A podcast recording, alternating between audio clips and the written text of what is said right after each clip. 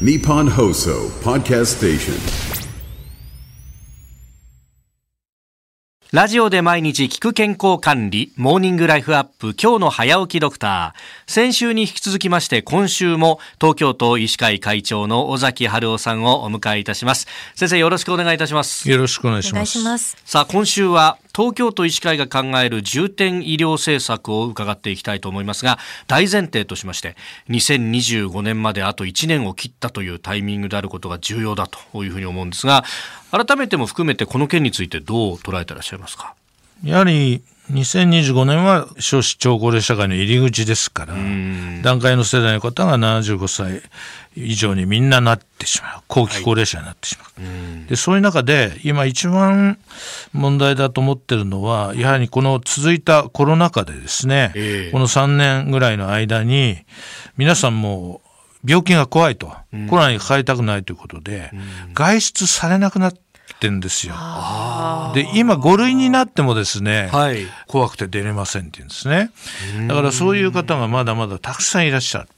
で、そういう中で、本来であると高齢者が集まってい。ろんなやるところとか、一緒に歩いたりウォーキングしたりして楽しむところとか、あと認知症カフェみたいな、ちょっと軽い認知症の人がそこでみんなで集まって、一緒にお食事したり、あるいはお食事を作る方になったり、いろいろそういうところがいっぱいあったんですけども、はい。みんなもう今なくなってきちゃってるんですね。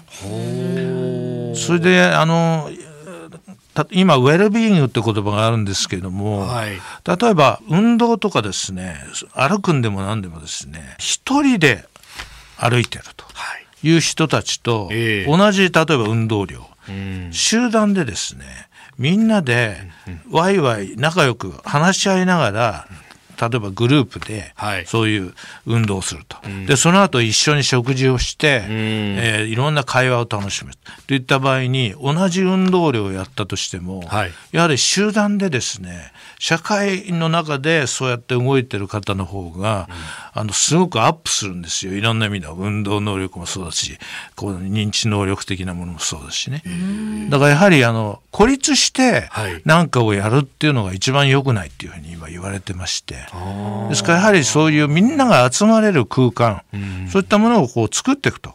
いうことがすごく大事なんですね。ですからその辺を、あの、まあ、介護の方は区市町村が主体になりますけども、はいやはり行政とですね、地区の医師会とかがですね、もう一度その辺を練り直してですね、はい。やっぱりフレイル認知症の予防をどうしていくのかということをまあ真剣にやっていかないといけないと思います。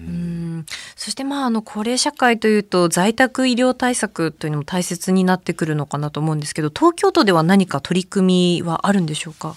そうですね。とりあえず在宅でですね、24時間支援できる体制を、はいぜひ東京中で作ってくださいということで、東京都が今在宅医療強化事業っていうのを今度始めるんですね。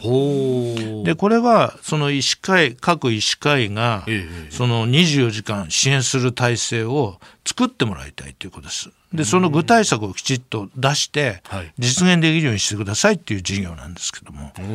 だからある医師会では今全部自分たち医師会員ではい。それをやります。夜中もやりますというところもあります。それから夜中はなかなか会員も高齢者が多いのではい。難しいので、例えば往診専門のファストドクターとかありますね。はい。菊池医師がやってるような、そういうところにお願いするとか、地区地区によって、その自分たちの医療資源を考えながら、24時間支援する体制を今作ると。いうんで、この計画でやりますのを今、26の医師会の先生が手を挙げてやりますよというふうになってきてます。ああ、これは市区町村だとか、その地域単位の医師会の先生方がやると。そうです。で、東京都の今事業になってますが、ええ3年間経過した後は、はい今度はそこの地元の事業に引き継いでもらいたいということになってるわけですね。ああ、なるほど。まず東京都がキックオフは？リーダー的な役割をするんだけども、ええ3年経ったら各地域でそれをもっとさらに進めてください。っていうような形の事業になります。えー今週は東京都医師会会長尾崎春夫さんをお迎えしております。先生、明日もよろしくお願いします。よろしくお願いし。ます